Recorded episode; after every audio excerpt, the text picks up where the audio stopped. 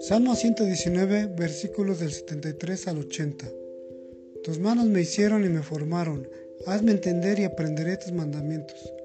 Los que te temen me verán y se alegrarán, porque en tu palabra he esperado.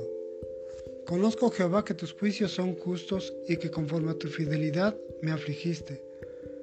Sea ahora tu misericordia para consolarme conforme a lo que has dicho a tu siervo.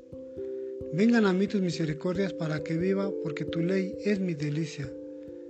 Sean avergonzados los soberbios, porque sin causa me han calumniado, pero yo meditaré en tus mandamientos.